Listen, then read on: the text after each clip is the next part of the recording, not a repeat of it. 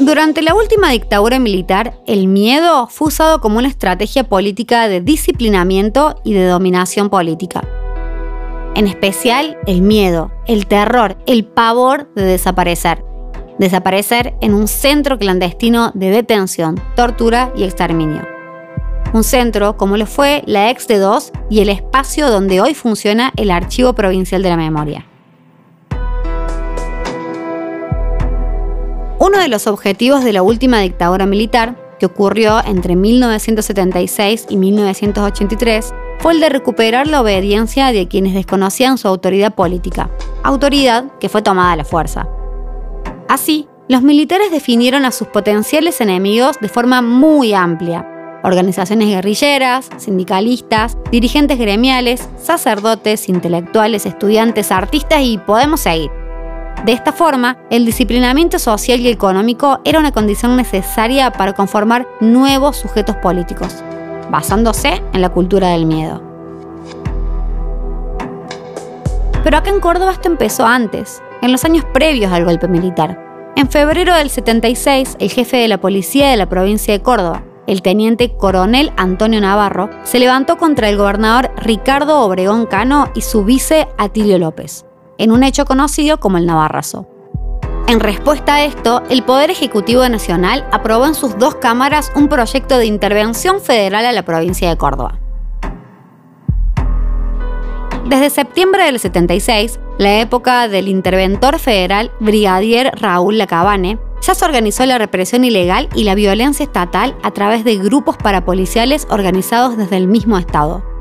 Durante un año, que fue lo que duró su intervención, se llevó adelante una limpieza ideológica del gobierno provincial que consistió en eliminar a los enemigos filtrados no solo en la administración, sino también en el resto de las instituciones políticas y representativas de la sociedad cordobesa, como partidos políticos, sindicatos, centros de estudiantes y demás. Para la Cabane, el conflicto político debía resolverse según la lógica enemigo-amigo la supervivencia de uno implicaba la eliminación física del otro. Fue por esto que se dio un plan sistemático de represión política que acabara con el enemigo interno y también difundiera terror en la sociedad. Esta política, más vinculada a las prácticas llevadas a cabo por la dictadura militar a partir del 76, tuvo su aplicación anticipada en nuestra provincia. Por lo cual, cuando se inició el golpe, acá muchas prácticas ya tenían arraigo en los círculos de poder. En el caso puntual de Córdoba, esto significó un diseño represivo que combinó centros clandestinos de detención y tortura y además una red de puntos de apoyo en toda la provincia.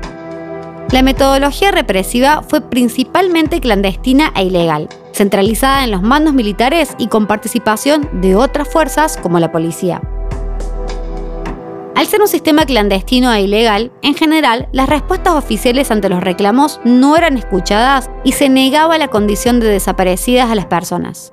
Solo se reconocía a los presos legales, muchos de los cuales antes habían pasado por centros clandestinos. Y así, en ese contexto, es que llegamos a lo que hoy es el Archivo Provincial de la Memoria, pero que en ese momento era el de dos, nombre con el que coloquialmente se llamaba el Departamento número 2 de Informaciones de la Policía de la provincia de Córdoba. El lugar donde funcionó era un edificio ubicado al lado del Cabildo de la ciudad de Córdoba, con mucha historia desde su fundación.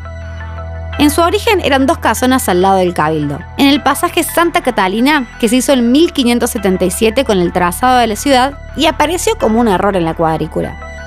Desde aquel momento se caracterizó por tener un estigma de dolor y muerte y fue nombrado como pasaje de los reos, pasaje de la muerte o pasaje Cusco, por haber sido el lugar donde eran azotados los reos indígenas u afrodescendientes durante la época colonial. Más adelante, a ambos lados del pasaje, se construyeron el cabildo y la catedral, todo a menos de 50 metros de la plaza principal de la ciudad, rodeado de iglesias. Desde principios de la década del 70 comenzó a funcionar ahí el D2, división especial dedicada a la persecución y el espionaje político que luego fue un engranaje central en la instauración del terrorismo de Estado en la provincia. A mediados del 77, el Departamento de Informaciones de la Policía de la provincia de Córdoba se trasladó a la comisaría décima y desde el 78 tuvo como sede la casona ubicada en la esquina de Mariano Moreno y Caseros, donde también era el lugar en el que los ex detenidos políticos debían firmar la libertad vigilada. Pero en el edificio contiguo el Cabildo, en la ahora llamada ex D2, funcionó un centro clandestino de detención y tortura de personas desde el 76 hasta el 83. El D2 era el lugar donde se llevaba a las personas ni bien se las detenía y quedaban ahí en calidad de desaparecidas mientras se las interrogaba bajo tortura con el fin de obtener información. Era un lugar de paso para las y los detenidos. No se quedaban mucho tiempo ahí y luego de esa estadía eran trasladados a cárceles u a otros centros clandestinos de detención. A diferencia de otras unidades de reclusión ilegal, operaba a la vista de todos, en pleno centro de la ciudad de Córdoba.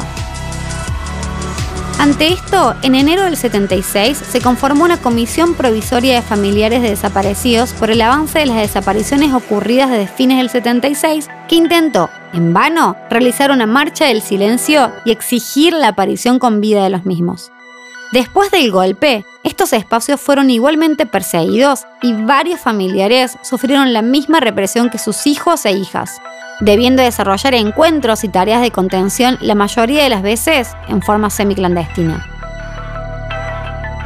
A pesar de esto, comenzaron a organizar encuentros y aceitar vínculos con las organizaciones que se iban formando en Buenos Aires, buscando reunir información y sacarla de la provincia para darla a conocer en un contexto local muy desfavorable, pues no tuvieron apoyos iniciales ni de los principales líderes políticos ni de la jerarquía de la iglesia, salvo en casos muy concretos. Este escenario adverso no implicó que se reunieran y comenzaran a unir los terrores. Incluso, algunos familiares se contactaron tempranamente con las madres y abuelas de Plaza de Mayo en Buenos Aires, surgidas en 1977, como por ejemplo Sonia Torres, una referente histórica de las abuelas. Luego de la dictadura, el espacio siguió siendo una dependencia policial hasta el 2006, cuando se sancionó la creación de la Comisión y el Archivo Provincial de la Memoria, que se emplazó en el edificio del ex 2 El lugar había sido modificado en su estructura desde su funcionamiento durante la dictadura, ya que los militares construyeron nuevos muros internos para confundir y contradecir los testimonios de quienes fueron testigos en los juicios al terrorismo de Estado.